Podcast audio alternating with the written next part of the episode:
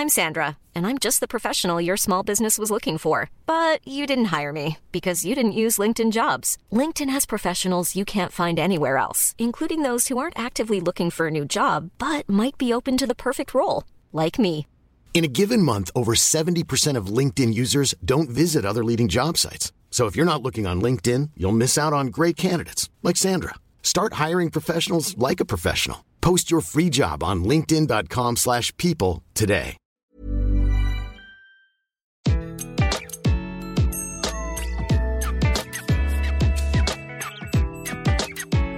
Bonjour, je suis Gaël Châtelain-Berry. Bienvenue sur mon podcast Happy Work, édition du lundi, le podcast qui va vous permettre de commencer la semaine du bon pied. Cette semaine, j'ai décidé de vous aider sur quelque chose de très très concret. J'entends beaucoup de personnes dire "Oh là là, j'aurais préféré dire non, mais tu comprends, c'est mon boss, je peux pas." Cette phrase me rend dingue, je vous promets. OK, c'est vrai, ce n'est pas si simple de dire non à son boss ou à un collègue qui vous demande quelque chose. Mais pourquoi est-ce si compliqué? La peur de décevoir, sans aucun doute, arrive en numéro un. Et il semblerait que cette peur soit encore plus forte chez les femmes qui, au-delà de cette question du non, souffrent souvent de ce qui est désormais connu comme le syndrome de l'imposture. Pour résumer ce syndrome, c'est ce qui fait qu'une femme va se sentir l'obligation absolue d'être parfaite en tout pour se sentir légitime dans son travail. Ainsi, dire non est parfois ressenti comme un échec personnel. Dire non, d'une certaine manière, c'est rejeter l'autre.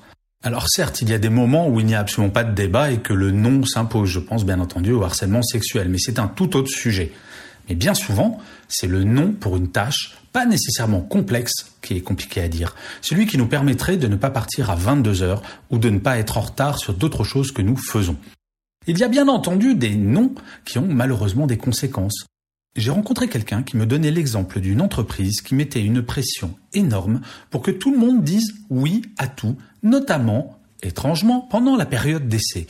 Le deal était clair, si tu ne dis pas oui à tout, c'est que tu n'es pas impliqué, et donc il est fort probable que ta période d'essai s'arrête là. Et oui, ce type de chantage existe encore aujourd'hui au XXIe siècle. Mais au-delà de ces cas malsains, dire non est complexe. C'est comme ça. En effet, quand il vous est demandé quelque chose par votre boss, par exemple, et que vous dites oui, alors que vous savez que cela va vous mettre en retard, par exemple, cela facilite votre relation avec votre boss, mais cela la rend plus complexe envers vous-même. Mais pourquoi j'ai dit oui? Pourquoi? Quand vous dites non, c'est complexe envers votre boss et envers vous-même, du fait d'un potentiel sentiment de culpabilité. Alors, il semblerait que le sentiment de culpabilité s'atténue un petit peu avec l'âge. Comme quoi, prendre quelques rides peut avoir du bon parfois. Nous prenons plus de distance et surtout plus d'assurance. Ce qui est absolument formidable quand on parle de ce sujet, c'est que nous savons toutes et tous que savoir dire non est absolument fondamental pour ne pas dire vital. Et pourtant, nous avons toutes et tous connu des situations où ce n'était pas aussi simple que cette théorie. Le yaka faucon, ça marche pas en la matière. Alors comment on fait?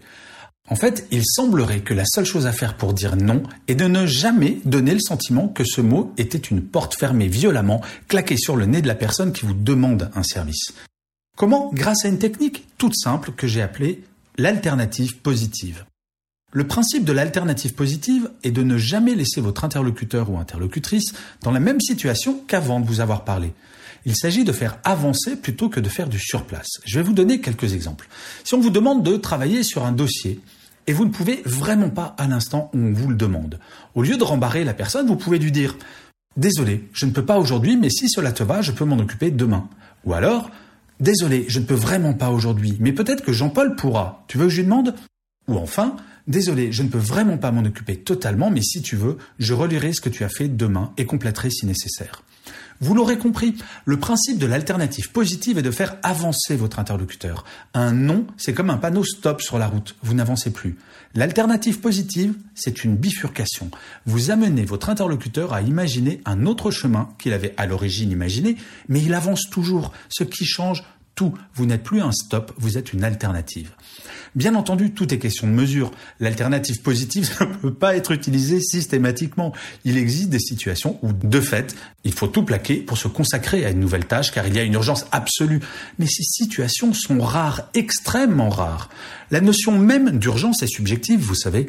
Quand quelqu'un vous demande quelque chose de façon urgente, pour certaines personnes, cela veut dire dans cinq minutes, pour d'autres dans une heure, pour d'autres dans la journée, et pour d'autres enfin le lendemain matin. Mais ce qui est certain, c'est que quel que soit le cas, une urgence pour soi est toujours plus importante que n'importe quelle urgence pour les autres. En tout cas, c'est ce que l'on imagine. Le tout est de bien avoir conscience de cela et de savoir trouver des compromis afin que personne ne se sente lésé dans les arbitrages de temps que nous devons toutes et tous faire chaque jour. Alors, est-ce que vous êtes prêts à entamer cette semaine en sachant dire non? Et je finirai cet épisode de Happy Work édition du lundi comme d'habitude, avec une citation, cette semaine j'ai choisi une phrase de Tahar Benjeloun qui disait Un homme en colère est un homme qui n'a pas su dire non et éprouve en plus le remords de ne pas l'avoir fait. Je vous remercie mille fois d'avoir écouté cet épisode de Happy Work. N'hésitez pas à le commenter, le partager et surtout à vous abonner à la plateforme sur laquelle vous êtes en train d'écouter cet épisode. Je vous dis à vendredi et d'ici là, prenez soin de vous.